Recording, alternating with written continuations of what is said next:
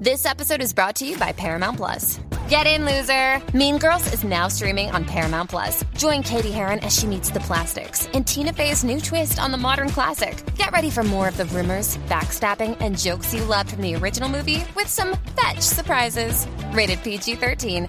Wear pink and head to ParamountPlus.com to try it free.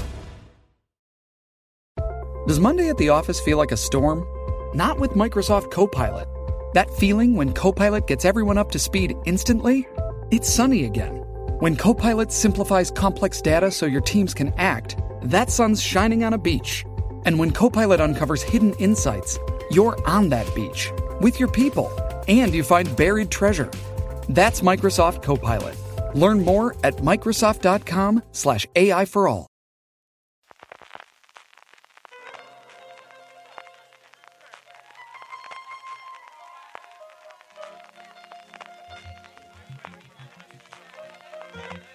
Estás escuchando Fuera de Series con CJ Navas.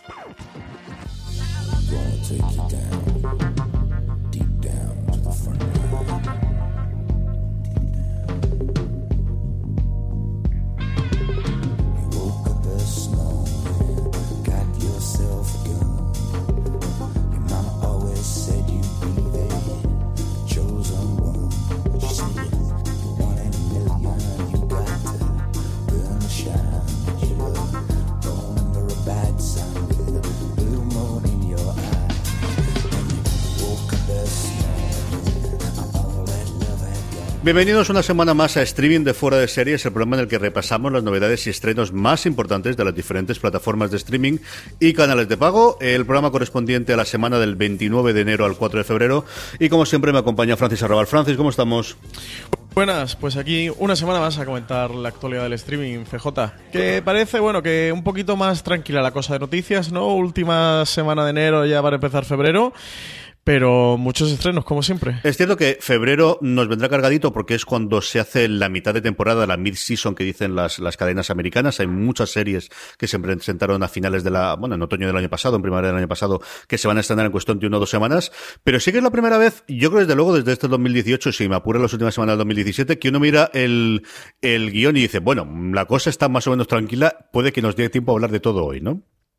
Mm, sí, yo creo que sí, aunque nos han mandado un montonazo de preguntas de los oyentes, así que, que no va a faltar tiempo, como siempre, CJ. Vamos para allá con las eh, noticias y con las distintas cadenas, como siempre, antes de que pasemos a nuestro poco de rankings, a nuestro listado de lo más visto por la audiencia de fuera de series a lo largo de la semana. Sigamos con las preguntas, como comentaba Francis, acabemos con nuestras recomendaciones, eh, nada, en cuestión de una horita. Pero antes, permitidme que dé las gracias a, como siempre, al principio del programa, nuestros patrocinadores. En primer lugar, a la guía del Filo galáctico de Marina Susa, el primer libro de la colección Fuera de Series, editado por Dolme Editorial dentro de Plan B, que podéis comprar eh, ya en las tiendas 50 series de ciencia ficción eh, las 50 series de ciencia ficción imprescindibles de todos los tiempos, desde las más conocidas a esas pequeñas joyas, como siempre digo, que vale la pena descubrir. Hablando de poder comprarlos, si lo compráis en Amazon España, recordad que si lo compráis desde amazon.fueradeseries.com, a vosotros os costará lo mismo y a nosotros nos estaréis ayudando. Mm, en un enlace que podéis utilizar para cualquier compra en Amazon España, no solamente el libro de Marina, cualquier compra que hagáis desde amazon.fueradeseries.com nos estará ayudando. Y por último, que tenemos nuestra newsletter, que tenemos nuestro boletín diario de noticias noticias, artículos, comentarios eh, sobre el mundo de las series de televisión. Newsletter.fueradeseries.com, ahí es donde os podéis acudir para recibir y poder leerlo. Francis, vamos para allá y lo primero que tenemos son premios, ¿no? Y premios patrios además. Pues sí, eh, ya se han repartido los premios Fero 2018 y bueno, éxito total para las series de Movistar. Eh, primer año que competían con sus series de, de producción propia, tenían nominadas en todas las categorías a la zona creada por los Sánchez Cabezudo y a Vergüenza eh, por Fernando Sánchez Armero y Juan Cabestani. Y bueno, han arrasado. La zona ganó en Mejor Serie Drama, Vergüenza Mejor Serie de Comedia. Luego Emma Suárez se llevó el, premio Feroz a Mejor Secundaria por la zona.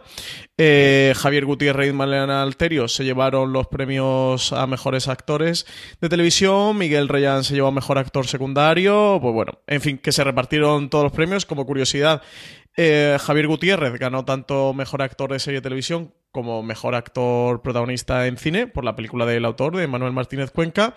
Y bueno, una gala muy favorecedora para la serie de Movistar. Se nota, ¿no? El dominio ya empiezan a, demostrarlo, la serie de Movistar. Era el segundo año en que los Feroz, los premios de la crítica, bueno, que se inventaron hace cuatro años a, imagen y semejanza de los Globo de Oro, precisamente se colocan más o menos con la misma distancia eh, que los Globo de Oro con respecto a los Oscar, en este caso los Feroz con respecto a los Goya, que son la semana que viene. Son esta semana también, ¿no, Francis? El final de, este, de esta semana, ¿no? ¿El 3? El 6 de enero me suena en la mente, pero a lo mejor me estoy equivocando, FJ. Me, suena 6 de enero. Eh, perdón, 6 de enero, 6 de febrero. El martes 6 de febrero, sí, por ahí tiene que ser. Eh, es una categoría, yo creo que he hecho de, yo echo de menos alguna categoría eh, adicional, aparte de las seis que has nombrado, porque al final solamente te mejor serie de comedia o drama y luego eh, las de interpretación en la que se mezclan todo, tanto comedia como drama, como comentaba antes Francis. Yo echo de mejor, de menos un mejor guion, echo de menos un mejor eh, dirección. Pero bueno, es lo que tenemos y, y, llevamos dos años en los que hay dos series que arrasan con absolutamente todo. El año pasado fue Paquita Salas en la parte de comedia y el Ministerio del Tiempo en la parte de drama, que se repartieron también los, los distintos eh, eh, premios de, interpretación. Y en este caso, como tú comentabas, vergüenza de la que ha arrasado con todo, lo poquito que le ha dejado a la zona, es más Suárez y mejor, y mejor drama. Pero sí es un toque, yo creo que es un toque interesante, ¿no? El hecho de que Movistar Plus haya, se ha llevado de los seis, seis premios. Sí, eh, hacer una fe de rata rápida, CJ, que acabo de cometer. Es el sábado 3 de febrero, la gala de los Goya, no es el, no es el día 6, es el 3 de febrero. Sí, eh, como comentaba, yo, vi que, sí que me gustaría aclarar y comentar que hubo mucha gente, como la gala se retransmitió por cero, que la gente pensaba que los como que los premios habían barrido para casa y solo por eso se lo habían dado a la serie de Movistar. A ver, votan unas 120 o 150 personas premios Feroz, porque son los premios que reparten entre la prensa, o los premios de la prensa y la crítica cinematográfica y desde hace un año, como tú comentabas, CJ Televisiva Española, literalmente está apuntado todo Dios y vota muchísima gente. Cuando digo muchísima gente, muchísima gente. Y gente que para poner esas 120 o 150 personas de acuerdo, de las cuales conozco muchísimas, ya os digo yo que es bastante difícil y que Movistar no ha llamado a nadie para decir que votara sus series. Así que si hay por ahí alguna mente calenturienta, que, que se relaje. No sé, yo creo que en la zona Oye, pues muy difícil que no ganara y vergüenza también. Tú sabes que yo soy muy del fin de la comedia, de Ignatius Farray, Miguel Esteban y, Raúl Navarro. A mí me da mucha penita, yo se lo hubiera dado el fin de la comedia, pero oye, es que vergüenza se lo merecía igualmente que se lo podría haber llevado el fin de la comedia. Y es que son dos muy buenas series. O sea, me parece un, acto de cordura que, las dos hayan ganado porque, porque son fantásticas y, hay que verlas. Si alguien no la ha visto, que todavía hay gente por ahí enganchándose a vergüenza en la zona, oye, que se animen. Nos faltan las campañas estas que hacen los americanos de para tu consideración eso en cuestión de dos o tres años lo tendremos ya, ¿eh? de, las, de las cadenas bombardeándonos con, con a ver a quién hay que premiar. Eh, y a ver qué ocurre del 2018, ¿no? Yo lo llevamos comentando desde finales del año pasado, especialmente de este año y desde el estreno de La Peste, de cómo es el año de la producción propia española con, con muchísimos estrenos, evidentemente Movistar Plus, pero tenemos vis a vis del que cada vez Fox está contando más y sacando más trailers y comentarios. Tenemos en perspectiva patria, de, que, de que salió el proyecto en HBO España, sabes que tengo muchísima ganas de ver. Y para el año que viene yo creo que la cosa va a estar bastante más repartida porque también va a haber mucho más donde repartir que ha habido bastante menos en los últimos años. Vamos ya con las cadenas, Francis. Eh, Amazon Prime Video esta semana, bueno, después de cargarse la semana pasada las distintas series, parece que la cosa está tranquila. No así HBO España, que nos ha estrenado no una, sino dos series la semana pasada que queremos comentar un poquito, ¿no? Pues sí, estrenaron Counterpart, de, la que tú ya habías comentado un poco, pero que, que, nos apetecía hablar un poquito más de ella, comentarla sin spoiler. Pero CJ me apetecía decir en streaming que cojonuda que es Counterpart y qué bien está J.K. Simons, que se come absolutamente la pantalla. Y una historia muy interesante, esta nueva serie de Stars, que, que, pega un puñetazo en la mesa después de unos añitos que lleva Stars bastante desaparecida. Y no sé, muy prometedora. Creo que estamos ya ante una de las grandes, de, las que vamos a estar a finales de año ya como entre las mejores del 2018, ¿no? Sí, Starz, que es la cadena original que, que, hace la serie en Estados Unidos, que como decíamos aquí está en HBO España, ha dado todos los bandazos del mundo mundial, desde cosas mm, intentando ser más blockbuster y, y espectacular a cosas más intimistas. Y este Counterpart también me parece un verdadero acierto. Yo creo que había un hueco para este tipo de serie de ciencia ficción. Es una mezcla, he oído distintas formas eh, de, de combinarle. Creo de las más eh, decentes últimamente es un Fringe mezclado con una novela de John Le Carré. Yo creo que es lo que más eh, cercano y rápido puede daros al tono. HBO España estrena todos los episodios eh, simultáneamente en Estados Unidos, es decir, el lunes se cuelga cada episodio nuevo y, y, yo tengo unas ganas locas de seguir. Es de las que ya he puesto la parrilla para seguir todas las semanas y como decía Francis, o sea, el, papel de Simons es de ver porque hay en, en esta vida actores y yo no valgo para esto y hay gente que es capaz de simplemente con la postura del cuerpo hacerte ver dos personas totalmente distintas en el mismo plano. Es algo alucinante lo que hace este el otro día eh, me hacía mucha gracia porque veía al hilo del estreno de Counterpart, de J.K. Simon ha dado muchas entrevistas, y leía un titular de una entrevista que había dado que decía como eh, yo soy el mejor actor con, con, el que he trabajado. Y digo, digo, qué cabrón, pero es que lleva razón. Seguramente JK Simons con el mejor que haya trabajado es con JK Simons. El tío lo hace muy bien. Este, ese papel doble que interpreta, sin dar eh, mucha pista para entrar en spoilers, porque de verdad yo creo que es de streaming la recomendamos, ¿no? CJ, que todo el mundo vea. que tenéis que ver. Esta la tenéis que ver semana a semana, sin dar muchas pistas. Él está soberbio en dos papeles muy polarizados. A mí me recordaba porque estamos un poco en la época de los gemelos. Teníamos a, en Fargo la tercera temporada con Ewan McGregor, en dos gemelos que he interpretado dos personalidades absolutamente diferentes. En The Deuce tenemos esos dos gemelos también de Gis Franco, que también tienen dos personalidades extremadamente diferentes. Y en Counterpart se vuelve a repetir en un giro de guion que beneficia mucho a un buen actor, un actor potente tiene para desarrollarse y de verdad que J. Simons está espectacular y que el mundo que empieza a destilar en solo cincuenta y tantos minutitos del primer episodio de Counterpart es muy prometedor y la atmósfera está muy bien llevada, recuerda mucho ¿no? a ese cine noir de los años 60-70, pero en un ambiente futurista. Joder, es que estoy muy emocionado con esta serie. CJ es de la primera del 2018 junto con La Peste, la que linko el diente, digo, ostras, aquí, aquí estamos ya con el material potente del nuevo año. Sí, señor. Yo tengo muchísimas ganas de ver por dónde sigue, por dónde sigue la serie. Eh, y, tengo, y luego el elenco, ¿no? Porque hablamos siempre de él, pero Olivia Colman, por ejemplo, que el primer episodio sale un poquito, muy, muy poquito, y sabes que va a salir el resto de la serie, porque si no, tampoco fichas a alguien de, de su categoría y su nivel, y lo poquito que sale ya se luce. Y la otra era Mosaic, que querías que hablásemos un poquito del primer episodio. ¿Tú lo has visto ya entera? Francis? Eh, no, entera no porque aún no me ha dado tiempo, pero creo que no voy a tardar mucho. Desde luego que me la voy a ver entera. Eh, Tú has visto el primer episodio, ¿no? Yo he visto el primero y 20 minutitos del segundo. Vale, pues si te apetece comentamos hasta ahí para comentar un poco y no sé, a mí es que me ha gustado bastante, bastante. ¿Qué te, ha parecido a ti este mosaic? Que, me pica la curiosidad saber qué... A mí me ha traído, me ha gustado... Eh, Creo que tiene el hándicap de que sabes todo el trasfondo que tiene detrás, y es que era un proyecto de Sonderberg para hacer una aplicación en plan busca tu propia aventura o sigue tu propio camino en el que tú podías ponerte desde el punto de vista de distintos personajes. Y es cierto que sabiendo eso, estás buscándole las tripas constantemente, estás pensando por qué el primer episodio acaba de esa forma y no ocurre como sabemos lo que va a ocurrir, eh, porque así te han vendido la serie como un caso de asesinato y no ocurre nada al principio, eh, aunque la primer plano te dice que eso ha ocurrido. Pero por lo demás a mí me ha gustado mucho me gustado mucho las interpretaciones, eh, lo de siempre, es decir, el, la gente está muy bien. Me ha gustado muchísimo el que el protagonista, el, no me acuerdo el nombre del actor que hace de Eric, de, que sale a mitad del primer episodio. Eh, Freddy Queller, creo que era. A mí me gusta muchísimo, él hace una, una serie que se llamaba In Plain Sight, que era a plena luz, a plena vista, creo que era la traducción que fue aquí en España, que hacía de un Marshall, que además era un Marshall que se llamaba Marshall, que era una cosa con la que se reían de él constantemente. Y era un tío que me gustaba mucho en esa serie, una serie, nada, graciosa, que en su momento tenía USA Network, eh, muy de eh, procedimental en el que eran unos, pues eso, unos marsas americanos en busca de fugitivos o en protección de testigos y tal. Pero era un tío que me gustaba mucho, que he visto después alguna cosa y aquí creo, cuando vi que era él dije, uy, yo no sé si puedo hacer bien este papel y luego me ha gustado muchísimo.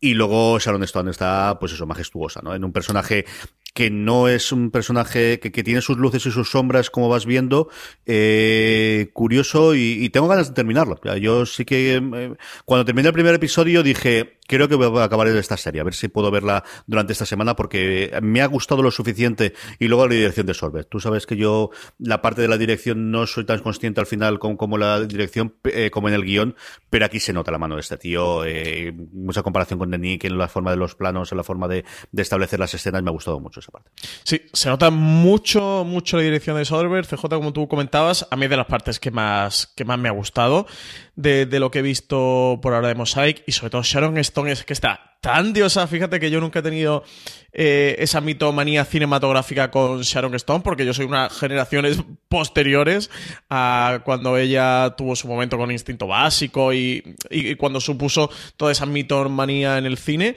pero es que la ves en pantalla y, y, un carisma. El personaje que ella interpreta de, Olivia Lake que me parece súper potente y es que ya está tan realmente bien que.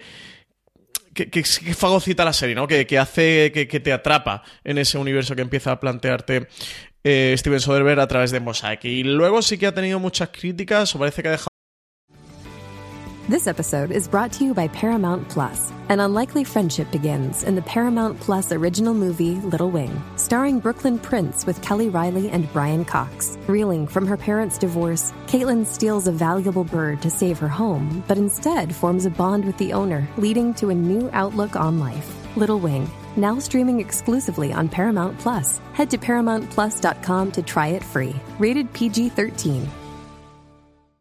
Un poquito a la gente, he leído en España, ¿eh? a nivel de Twitter y tal, un poco fría y creo que sí, que, que hay mucha gente que se ha dejado influir, ¿no? Por esa parte de lo que tú comentabas, de, de, lo de la aplicación, del no poder verla con la aplicación y tal. Yo creo que si te abstraes de eso, yo lo que he visto de momento no, no, tengo una sensación de ver algo, un producto mutilado, ¿no? O, en el que me falte alguna parte. Lo estoy disfrutando plenamente y, bueno, es una miniserie.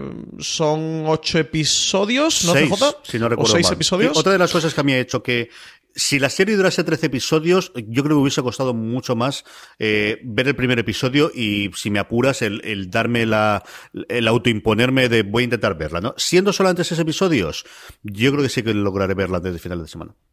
Tengo mucha curiosidad por ver también dónde acaba y, el caso y todo lo que ha planteado, si, sí que me mantiene suficientemente el interés. Pues Soderbergh sabe construir muy bien todo, todo mm, esa atmósfera, ¿no? Esa, esas mm. como tejido que hay, hay a través de, la pantalla. Así que yo también recomiendo a la gente que, que pruebe al menos Mosaic y, vea si se engancha.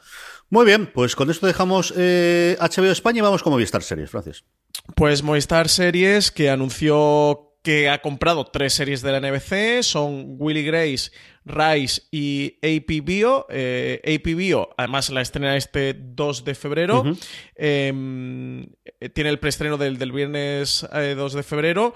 Luego continuará la serie el 26, tiene ahí un pequeño impasse y volverá el 26 de febrero con el estreno regular ya de los, a partir del episodio Dos, la serie eh, gira en torno a la vida de un catedrático de filosofía de la Universidad de Harvard, que es el personaje Jake Griffin, interpretado por Glenn Howerton, que pierde el trabajo de sus sueños y se va a se va a ver obligado a regresar a Ohio y trabajar como profesor de biología avanzada en un instituto. Y bueno, a partir de ahí ya se va a empezar a desarrollar eh, toda la serie. Es una comedia de los productores de Saturday Night Live. Está escrita y producida por Mike O'Brien. Y bueno, parece que en Estados Unidos no, no mm, pintaba mal del todo, ¿no? Los primeros comentarios que había de la serie eran positivos. Sí, al final, bueno, está el equipo creativo que decías tú de Saturday Night Live. Eh, tiene esto raro que has comentado tú, que hicieron también en su momento con el joven Sheldon CBS en Estados Unidos de tener un preestreno y luego volver con la serie después, eh, posteriormente. Está Seth Meyers y Lord Michaels, que es el jefazo de Saturday Night Live, el fundador y el creador en, el equipo creativo, aunque yo creo que es para marcar y para que el proyecto llevase adelante. A mí me atrae mucho Pato Oswald como el, director del instituto, que es un tío que me gusta muchísimo eh, las cosas que, hace. Siempre me encantado cuando salió en su momento en Community. Y la veremos. A mí me extrañó cuando vi el nombre porque me recordaba mucho. Digo, esto no se estrenó ya. No. Es que el año pasado se estrenó una que duró dos episodios y llegó, que era APB, que era aquella cosa extraña que hacía el, el, actor que en su momento interpretaba la, al hermano de la protagonista de Wiz, que era eh, que decidía privatizar la policía en Detroit o en Chicago, quiero recordar, que era un multimillonario, y duró como cuatro episodios y nunca pasó, y se llamaba APB, y esta es por otro lado. Y luego, pues eso, Willy Grace, que teníamos el estreno ya, que mm, estábamos dudando quién iba a traerla aquí en España, y luego este Rice, que era uno de los grandes estrenos ahora para mi season americana, eh, se hablaba de ella como un posible sucesor de Glee, que en su momento fue un fenómeno absoluto, aunque luego terminase bastante mal la cosa conforme el paso del tiempo. Y a ver qué ocurre con estas dos, que también tengo curiosidad, Francis. Sí, Willy Grace llegará el 1 de junio, todavía queda, aunque eso sí, van a llegar las ocho temporadas completas bajo demanda. Y esta raíz de la que hablabas, de la que tiene por detrás a productores de Friday Night Lights y también del musical Hamilton, y parece realmente como una mezcla entre los dos, ¿no? El protagonista va a ser Josh Radnor, que es un carismático profesor que, tras una crisis personal pues va a buscar como fuente de inspiración eh, en hacerse cargo de un departamento de, teatro de una escuela. Y bueno, a partir de ahí se va a desarrollar toda la serie. Sí, sí que es un poco eso, Friday Night Lights meet Hamilton, o un musical como Hamilton. Sí, Josh Radnor, el protagonista de Cómo conocí vuestra madre, que llevaba un tiempo desaparecido. Yo creo que he hecho alguna cosita, pero luego de, de protagonista absolutamente nada y esa tenemos curiosidad.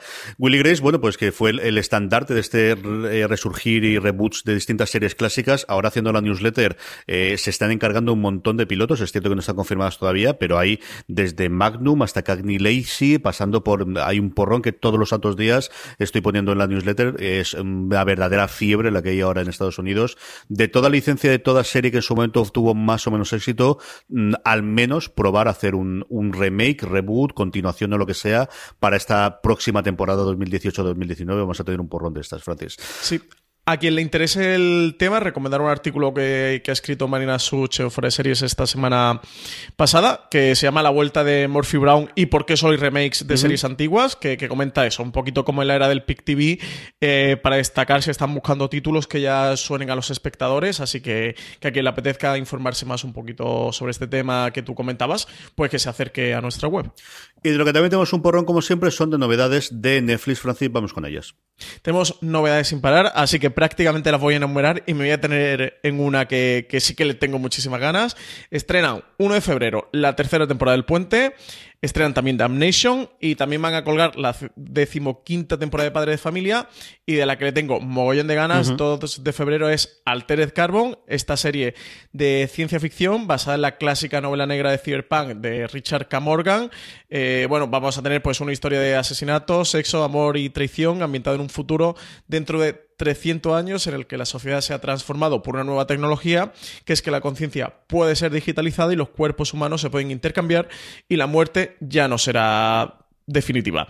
CJ, esta, esta le tenemos ganas, ¿no? Sí, esta, esta, de la que esperamos. Es el gran estreno, se estrena el viernes, que es el huevo que deja siempre Netflix para los grandes estrenos suyos.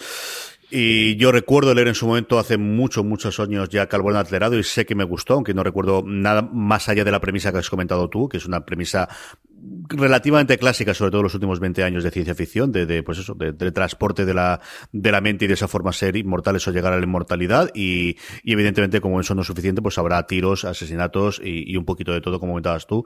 Los trailers tienen una pinta espectacular a nivel visual, a ver qué tal la traslación de la historia de la novela a serie y, y qué tal están los protagonistas.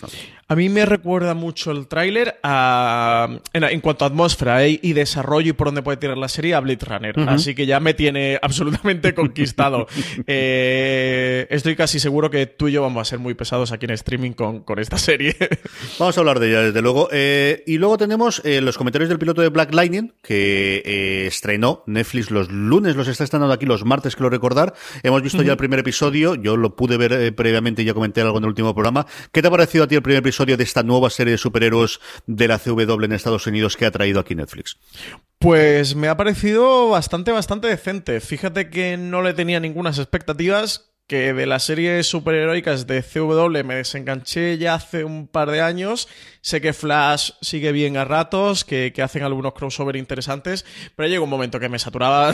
Tenía demasiadas series de superhéroes para elegir y demasiado poco tiempo para verlas, pero me ha parecido un arranque bastante prometedor. Son solo 13 episodios. Tenemos a este superhéroe eh, que es afroamericano en una posición interesante eh, en cuanto al, alter ego del, superhéroe, con una motivación interesante de, la por, de, por qué va a volver, porque es un superhéroe que ya ha dejado de ejercer como tal, que decide encaminar a su vida normal después de unos problemas familiares que ha tenido y que, bueno, se va a ver forzado a volver a convertirse en, en este Black Lightning, con un juego entre sus dos hijas, que son adolescentes, que, que pueden construir una relación interesante y la verdad es que me ha parecido muy decente y una serie con unos conflictos que plantea dentro de todo el universo de, de CW bastante bien llevados, con un tono que difiere un poquito de lo del Arrowverse, parece menos intensa, ¿no? Se toman como un poquito menos en serio, que se tomaba Rubik todas estas series y bueno, creo que puedo ocupar un hueco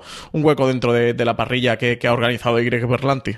Yo estaba escuchando hoy precisamente antes de que grabásemos una entrevista que le han hecho en de Nerdist, que es el, bueno, la cadena y el podcast de Chris Hardwick, al que habré visto alguna vez que él, es el que hace los after show de, de Walking Dead y un montón de cosas más de, la cultura popular en Estados Unidos. Y entrevistaron a Chris Williams, el protagonista de la serie, y habló un poquito sobre el tono y sobre la, las elecciones. Y, sí que se nota que es una serie distinta del resto de las Quinto. De hecho, el anuncio que ponían en Estados Unidos, el último de todas las series de superhéroes, salían todos los, los otros cuatro protagonistas juntos y luego al final salía Black Lightning por separado. Y se nota que parece que está en un universo paralelo. Yo creo que si la serie eh, va para adelante, será imposible que no lo metan en un crossover por mucha locura, pero sí tiene una entidad propia en la que no necesita el resto de los de los superiores del universo de DC o de CW para, para poder vivir y plantea también cosas distintas que en el resto nos han planteado, ¿no? Y a mí me gustó mucho, de verdad que me gustó muchísimo el primer episodio, quitando el traje. El traje, por mucho de la noche, ni el antiguo que tenía cuando salen las cámaras antiguas, que dices era horrendo, pero es que el nuevo tampoco me gustó absolutamente nada. Eh, yo creo que irá cambiando con el tiempo por lo que hemos podido leer y a ver si es así realmente, porque no, no, no. Y mira que siempre han hecho bien lo de los trajes, que para ser al final, pues gente que hay tíos en mallas, incluso Arrow, que fíjate tú que es complicado que eso traje, también es cierto que con los músculos de Amel todo cosa queda bien, ¿no? Pero, pero, pero este, leche, yo, de verdad, Chris Williams es un tío con un carisma espectacular, al que yo creo que le queda absolutamente todo bien, y, y no, no, los rayos esto no me, no me ha gustado nada, nada de nada. Es que los LED azules que le han colocado en, los rayos del pecho quedan un poco raros. La verdad es que, que, sí que creo que es la, peor parte de la serie es el traje. Pero mm, eh, intenta tratar temas sobre la comunidad afroamericana y, y, los barrios y tal, que era un poco lo que jugaba Luke Cage dentro del universo de Marvel en Netflix. Y sí que solo es el primer episodio, que, no es demasiado para jugar. Sí que me parecía que lo hacía mejor que, Luke Cage lo hacía en su, en su serie. En esta parte sí que me pareció un poquito más interesante, ¿no? Que, ese retrato estaba mejor elaborado, mejor construido, con un poquito de más mimo y cariño que, que, Luke Cage, que parecía que hacía el intento, pero se quedaba en un camino un poquito raro. Y esa parte de Black Lightning sí que me gustaba.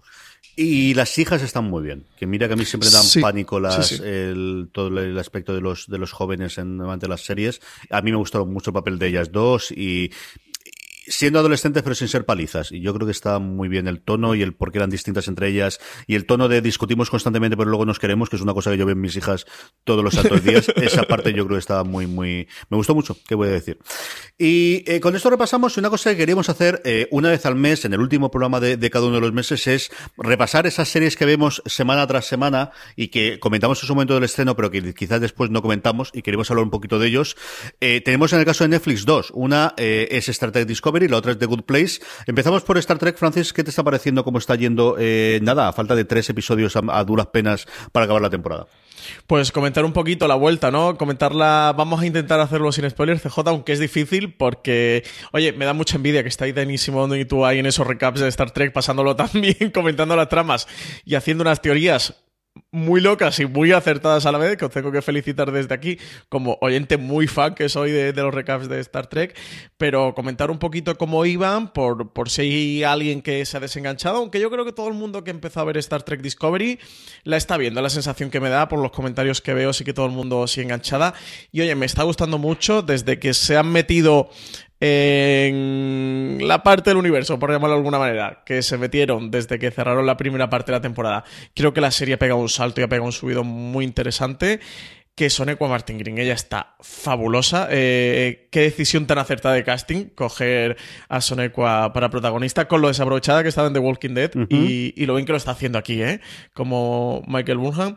Y a mí me está gustando mucho, es que, es que la disfruto en todos los niveles. La disfruto de guion, la disfruto a un nivel visual en cuanto a los temas que, que están, que están explorando y Jason Isaacs como el capitán Gabriel Lorca. Joder, es que lo disfruto tanto, que me parece un personaje con tantas aristas, tan complejo, con tantos recovecos. No sé, me lo estoy pasando muy bien con, con Star Trek Discovery. Una de las sorpresas muy, muy, muy agradables, ¿no? O de las confirmaciones muy agradables de esta temporada. Yo lo comentábamos en, en, bueno, Francis comentaba los, los recaps que estamos haciendo en el canal de, de Fuera de Series. Eh, Star Trek Discovery, por un lado, Marina Such hace todos los eh, comentarios en texto en series.com, lo tenéis todos los lunes, y luego a lo largo de la semana Dani Simón y yo grabamos 20 minutitos hablando del episodio.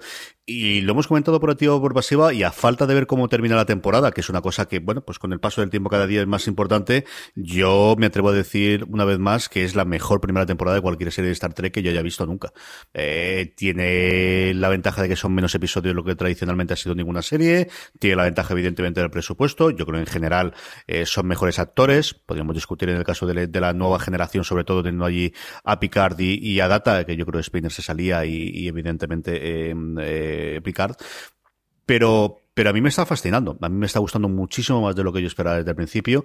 Creo que el arco, desde que ha vuelto ahora en enero, que es un arco mucho más lineal, con menos caso por semana, llevado por la narrativa, te da las sorpresas al mismo tiempo que te da eh, un sentido lógico de, cómo va la narración. A mí me está encantando y de verdad, si, la dejasteis por cualquier razón, no entiendo por qué volver a ella. Y si os atrae la ciencia ficción, no tenéis por qué ser fans de Star Trek. Es una serie This episode is brought to you by Paramount Plus. Get in, loser! Mean Girls is now streaming on Paramount Plus. Join Katie Heron as she meets the plastics in Tina Fey's new twist on the modern classic. Get ready for more of the rumors, backstabbing, and jokes you loved from the original movie with some fetch surprises. Rated PG 13. Wear pink and head to ParamountPlus.com to try it free. Does Monday at the office feel like a storm? Not with Microsoft Copilot. That feeling when Copilot gets everyone up to speed instantly? It's sunny again. When Copilot simplifies complex data so your teams can act, that sun's shining on a beach. And when Copilot uncovers hidden insights, you're on that beach with your people and you find buried treasure. That's Microsoft Copilot. Learn more at Microsoft.com/slash AI for all.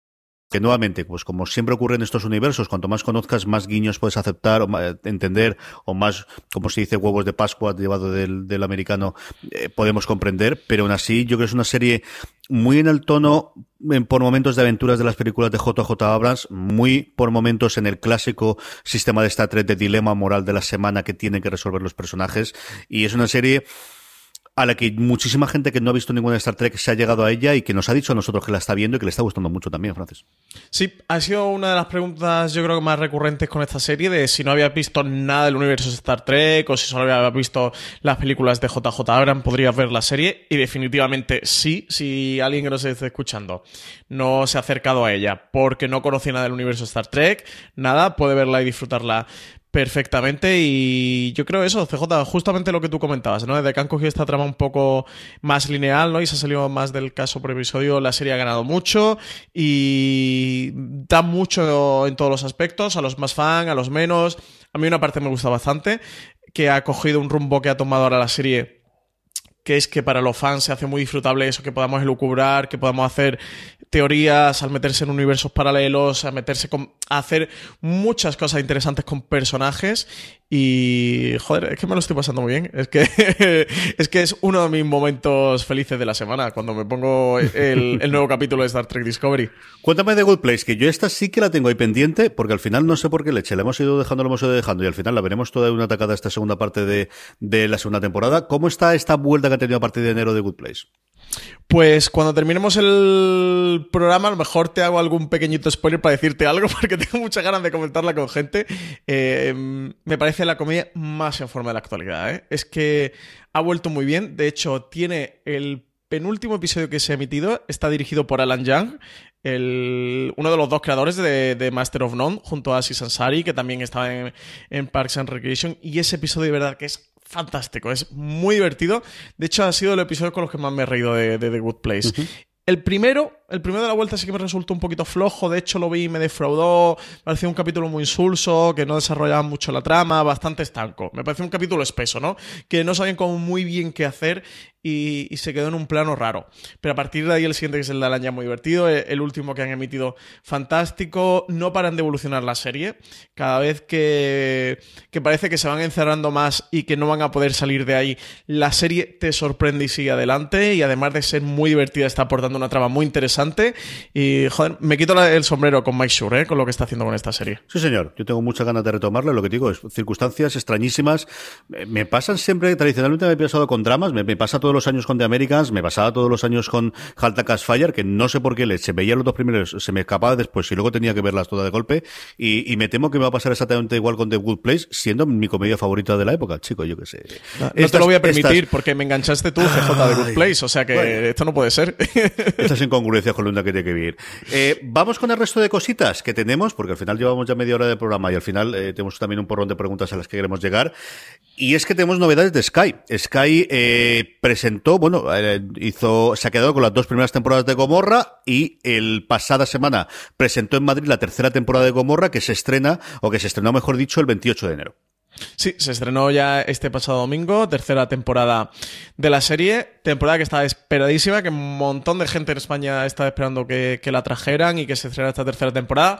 Pues nada, de hecho nos lo han preguntado muchas veces en streaming de cuándo se iba a estrenar la tercera temporada de Gomorra, pues ya lo tenemos, ya se ha estrenado, la tenéis en Sky en exclusiva para que podáis verla, como tú comentas, CJ, se presentó la serie en, en Madrid, quien sea muy fan de la serie, también fuera de series.com. Tiene un artículo de, Marina sobre la presentación de esta tercera temporada de Gomorra y por dónde va a evolucionar la serie y todo lo que se comentó en, la presentación de la serie. Así que que se acerque a la web y nada, pues animar a todo el mundo que, que estaba esperándola, que ya la tiene disponible. Y Sky que se mete también en la refriega, que se gastó la pasta en traerse a los actores italianos de, la serie, con una presentación con la prensa y con fans, porque además se da la casualidad que no solamente Marina fue a cubrirlo, sino que eh, don José Bravo, al que los que oyentes del, canal de Fuera de Series conoceréis porque es uno de los integrantes de Slamberla, el programa que tenemos de cómic, novelas gráficas y sus adaptaciones a, cines y cómic, eh, le tocó el sorteo y se plantó ahí en Madrid a ver la presentación.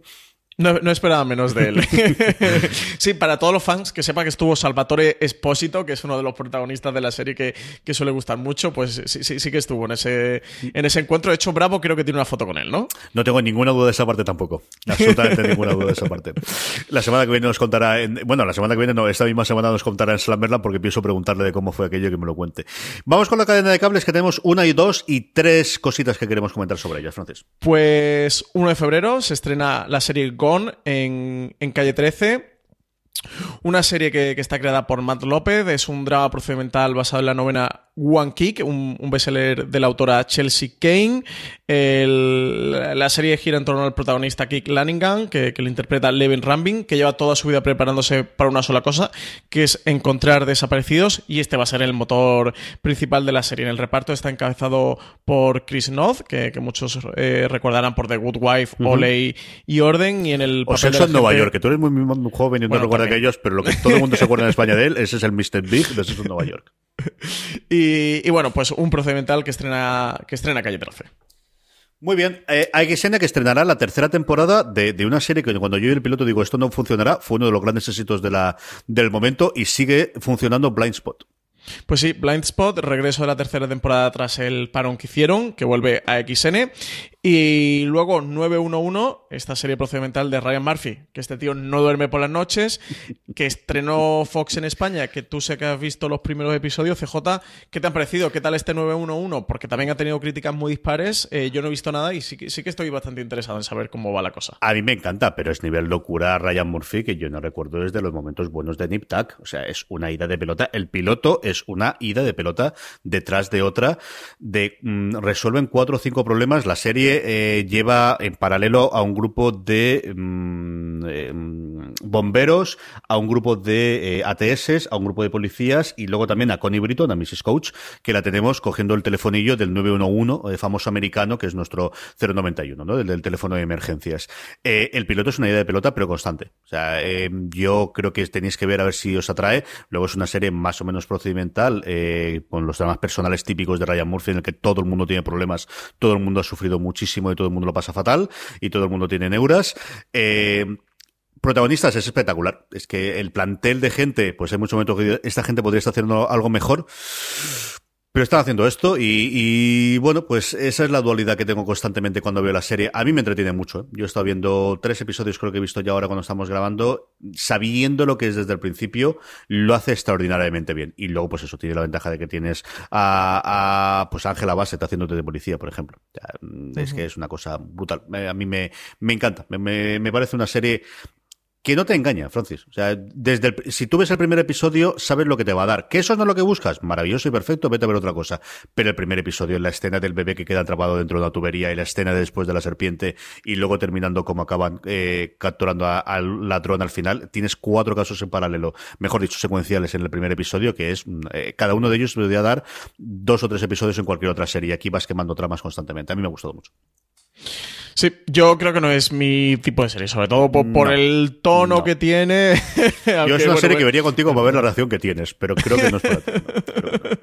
para el primero, pues nada, trato hecho. Cuando, cuando nos veamos nos ponemos el primer episodio 911. Eso puede ser, o la, vuelta del tren cuando volvamos de Madrid, una cosa de estas. yo, voy, yo voy grabándote tu cara, la saco en Facebook Live o algo así, y tú vas viendo el episodio. Yo creo que algo así podríamos hacer. Muy bien, pues hasta aquí eh, las noticias de las semanas, un porrón de cosas como os decíamos, y vamos con nuestro Power Rankings, no si antes dar las gracias de nuevo a la guía del serie Feo Galáctico de Marina Such, el primer libro de la eh, colección fuera de series en Dolmen Editorial, las 50 series de ciencia ficción imprescindibles de todos los tiempos, un libro ideal para ese día que no sabes qué ver, ese día que no sabes qué hacer, o un libro ideal para regalar a ese eh, aficionado de la ciencia de ficción que todos tenemos siempre cerca. Como siempre recordamos, si lo compráis desde Amazon España, amazon.foradeseries.com, ese es el enlace que para cualquier compra que, vayáis a hacer en Amazon España, si entréis de ahí, a vosotros os va a costar lo mismo y a nosotros nos estaréis ayudando, amazon.foradeseries.com. Vamos ya con el Power Ranking. Eh, Francis, muchísimo movimiento esta semana. Empezamos en el décimo, The End of the Uff un botrón de asterisco después, World, en Netflix, y en el noveno, aprovechando que ya por fin se ha estrenado en español, de Marvelous Mrs. Maisel en Amazon.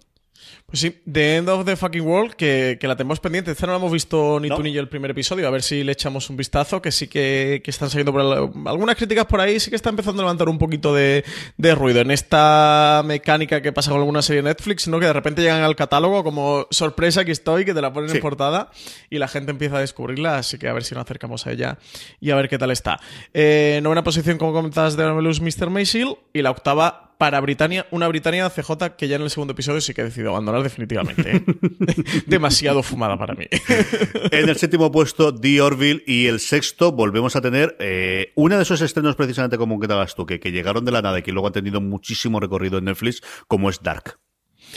Y quinta posición para The, Good Place, que comentábamos antes. Y cuarta para Peaky Blinders, que sube tres puestos. A puntito a puntito de, entrar en nuestro, en nuestro podium del Power Rankings. Una Peaky Blinders que estrenó su cuarta temporada de Netflix hace algo menos de un mes. Y que yo empezaba a ver porque estaba ya hasta las narices de dejarla ahí pendiente. Me he visto ya cuatro episodios de la primera temporada y esta sí que quiero terminarla porque me apetece mucho. A mí Cillian Murphy es un tío que siempre me ha encantado las cosas que hace. La ambientación me encanta. El juego que tienen con la música moderna, con, eh, con las imágenes antiguas. Me gusta muchísimo y, bueno, pues también una serie de momento. Es una serie que ha ido creciendo temporada tras temporada. Yo como curiosidad el otro día, o, eh, unos tíos bebiendo en el tardeo de Alicante y uno de ellos visiblemente ya perjudicado del alcohol a estas horas y era a las cuatro y pico de la tarde, pero ya sabes tú cómo se pone la gente.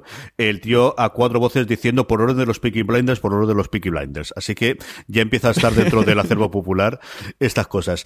Vamos con el podio y en el podio se nos baja un puesto, se nos queda en el tercero Black Mirror. Black Mirror tercera y la que entra fuerte para ocupar la segunda posición es La Peste de Movistar Plus, creada por Alberto Rodríguez y Rafael Cobos. Y una semana más, eh, encabeza nuestro Power Rankings, es la serie más vista por nuestros oyentes, nuestros lectores y nuestros televidentes en nuestro canal de YouTube, en Fuera de Series, eh, youtube.com, perdóname, barra Fuera de Series. Star Trek Discovery, al que ya hemos hablado un porrón de ella antes, así que aquí vamos a contar más sobre cómo está Star Trek Discovery. Vamos con las preguntas de los oyentes, Francis. Pues tenemos un montón, CJ, a ver si nos da tiempo a responderlas todas. Agradecer como cada semana a todos los oyentes que nos mandan sus preguntas a través de la entrada de foreseries.com de cada semana de los Power Rankings. Ya sabéis que, el Power Ranking que publicamos cada semana, al final tenéis un enlace para rellenar tanto vuestras series favoritas para que entren en nuestro top, como para mandarnos preguntas y también a través de, de iVox, que últimamente nos están dejando muchos comentarios, CJ, así que agradecer a todos los que nos den me gustas eh, en cada episodio y que nos dejen comentarios, que también los iremos incluyendo aquí en la sección de las preguntas de los oyentes para ir respondiendo. Eh, la primera, Roberto Tomás, decía que, le gustaría saber nuestra opinión sobre la última temporada de Expediente X, que o la tenía muy idealizada o, parece que es un gran fiasco. Eh, y nos daba las gracias por mantenerlo, por mantenernos informados. Eh, yo Expediente X la última temporada no la estoy siguiendo, sí que Marina está haciendo reviews capitulares en foreseries.com y a ella parece que le está gustando, sobre todo el último episodio que sí que tenía uno de los monstruos clásicos de la serie. Yo estoy de acuerdo con Marina, que cuando opta por esos capítulos y decide alejarse un poquito de su mitología es cuando la serie parece que, que alcanza las cotas más altas. Y no sé tú qué tal, cómo llevas tu relación con Expediente X. Lo corrió, yo es una serie que en su momento no vi, no, no, no, no me llevó la, bueno, la, locura que fue en España. En España tuvo un secreto brutal en su momento eh, Expediente X cuando se estrenó en la emisión original. Y luego he visto algún episodio suelto, pues por curiosidad, pues el que ha escrito tal guionista, en el que sale tal actor de cameo. Vi varios de la semana de la temporada pasada, no la vi entera, yo creo que vi hasta el penúltimo, eh, y me pasó lo que vuelven a comentar en este. Cuando Chris Carter está lejos de la serie, la serie mejoró mucho, el creador, y cuando él está haciendo más, especialmente el primer episodio del que yo he oído mm, de todo y de todo malo, eh, la cosa está bastante más complicada. Habla muy bien del cuarto episodio, eh, y ese sí que lo, lo pondré, a ver si lo puedo ver para esta semana, la semana que viene si quieres lo podemos comentar. Por lo demás, parece que esto sí que va a ser lo último. Eh, Gillian Anderson ha dicho que no quiere volver a hacer absolutamente nada más eh, de Scully. Mm, estas cosas siempre tienen el pero eh, después de, bueno, igual la convencen, igual el resto todo quiere hacerlo, pero sí hizo una declaraciones diciendo que no quería volver a hacer nada más de Scully, así que estos 10 últimos episodios, estos 10 episodios de esta temporada puede que sea la última vez que veamos alguna cosa de... Al menos está Dime, dice, dice, Al menos de este expediente X, porque no nos extrañemos, es decir, recordemos que en su momento tanto Gillian Anderson como, como, como Duchovny salieron de la serie y la serie siguió adelante en distintos momentos sin ellos, ¿eh? Sí, no, no, que a Gillian Anderson eh, ya lo único que le falta decir a los periodistas es, mira, estoy hasta el gorro de Chris Carter. no quiero volver a verlo. Está ya muy cansada la serie, ¿no? Sí. Más cositas. Eh, Roberto Izquierdo, a ver, nos hacía una pregunta muy larga, CJ. Nos decía que tenía una duda que seguramente tú sabrías responderle. Muchas gracias por la confianza, Roberto. decía que cuando Netflix estrena una serie original suya, dice que paga por cada temporada por hacerla y de ahí los productores y todo el mundo Comenta que gana dinero, pero luego con el paso del tiempo esa serie no se va a vender a más cadenas como pasa con la sindicación. Decía que siempre nos ha oído decir que en ese punto, cuando se revenden a otras cadenas, es cuando se saca dinero. Tiempo después de que, de que la serie hubiera finalizado, y de ahí lo importante de hacerse productor para ganar dinero tiempo después y tal. Nos preguntaba que con Netflix o cualquier otra plataforma de streaming, ¿cómo funcionaba ese sistema concretamente? Decía porque las series siempre se quedan ahí y no se va, no se venden a ningún sitio más. Se refiere como a las series de producción propia, de producción original, pues en el caso de Netflix, pues de las suyas, por ejemplo, ahora de Movistar con La Peste o con Vergüenza. Les pagan más pasta tanto los productores como los actores. La clave aquí es para que no tengan repartir después puntos, porque en, función de qué repartes esos puntos si no lo van a vender a un tercero, lo que hacen es un pacto. Lo que yo recuerdo de un podcast, uno de los creadores comentándolo, eh, llegan a un acuerdo, valoran eh, el recorrido que podría tener eh, a lo largo del tiempo la serie y lo que normalmente ellos podrían conseguir por esas segundas, terceras, cuartas ventas que comentabas tú de la productora a cadenas o ventas este, en el extranjero, que es la otra parte importante. Ya no solamente es el dinero con la reventa dentro de Estados Unidos, sino que aquí, por efecto, estás estando las serie, como siempre decimos, en 192 países. Entonces, eso lo valoran y lo meten dentro del contrato y les pagan en general más dinero de lo que le pagaría si la producción no fuese para Netflix. Eso es lo último que oí yo en un podcast, no recuerdo de quién, pero sí que era alguien que le había vendido series tradicionalmente a cadenas en abierto o a cadenas de cable en Estados Unidos y más recientemente a Netflix y eso es lo que decía, que, que ¿No fue una entrevista que hicieron con Judapato o algo así? ¿Me suena? ¿CJ? ¿Puede mm, ser o no Me extrañaría que oyese una entrevista de Judapato. Podría ser si fuese Nerdist. Yo creo que no pero no sabría decirte, Francis. Pero sí recuerdo eso en concreto de decir, lo que nos hacen es pagarnos más dinero por quedarse con todos los derechos de explotación a futuro y los derechos internacionales y no, y no tener la liquidación posterior. eso, me suena que Yuda Patu lo comentó cuando hizo una entrevista en un podcast por el estreno de la primera temporada de Love, de la serie de Love, que le preguntaron cómo era trabajar con Netflix y cómo la había ido. Me suena, pero a lo mejor no, ¿eh? a lo mejor me estoy totalmente equivocado. Pero me suena esa historia, no sé si será o no. Eh, más preguntas. Rit Izquierdo nos preguntaba CJ que si no nos animaríamos a hacer un programa especial sobre series de temática LGTB. Que hay mucho material y muy bueno, que un saludo y que muchas gracias por nuestro trabajo. No son programas, un pues montón de cosas. Y, desde luego sí que es eh, un tema que me apunto aquí para, para Gran Angular, para el programa en el que hablamos normalmente de una temática concreta eh, cada 15 días en, el canal de podcast de Fuera de Series. Y yo creo que es una temática para buscar invitados y poder hablar en profundidad del tema, desde luego que sí.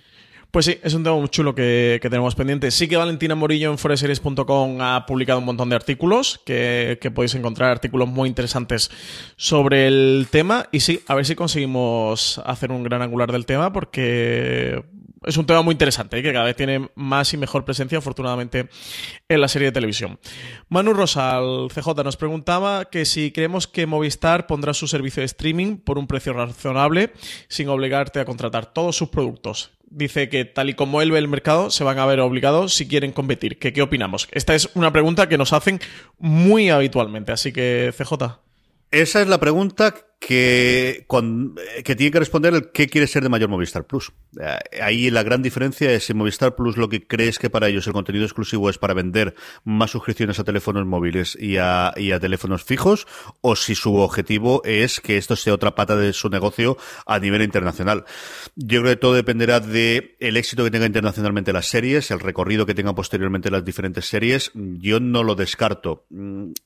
Recuerda que en su momento lo tuvieron, lo tuvieron los últimos exceptores de Canal Plus antes de que comprase Movistar y los primeros de Movistar Plus te podías suscribir a Zombie por un precio eh, resumido y en ese momento que yo recuerdo solamente en, en, en internet a través de, de, de, navegador en portátil si no recuerdo si también en dispositivos móviles y es una de esas grandes dudas, ¿no? Eh, creo que también en ese momento tendrá que ver la pata del fútbol, la parte del, la pata del automovilismo, la pata del motociclismo como lo hacen.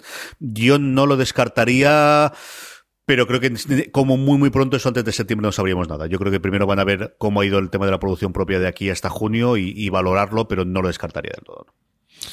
Sí, eh, parecía una opción hace algún tiempo más alejada, ¿no? Con todo el tema de la producción propia.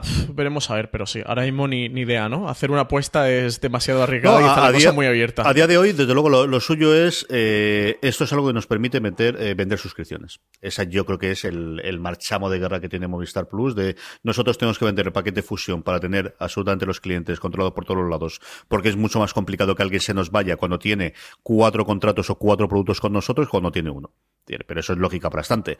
Tú si solamente tienes con ellos contrato del móvil, es más sencillo que te vayas a un Vodafone, un Orange o, a, cualquiera de las miles de, locales, como es mi caso, que tengas alrededor. Cuando tú con ellos tienes el móvil, el teléfono fijo para los que tienen todavía, internet en casa y además tiene las series y además un deporte y además no sé cuánto, pues ya cambiarte el, el, el bueno, el, salto mental o la rotura mental que tienes que hacer de y ahora qué es lo que hago yo es mucho mayor que cuando tienes un producto solo.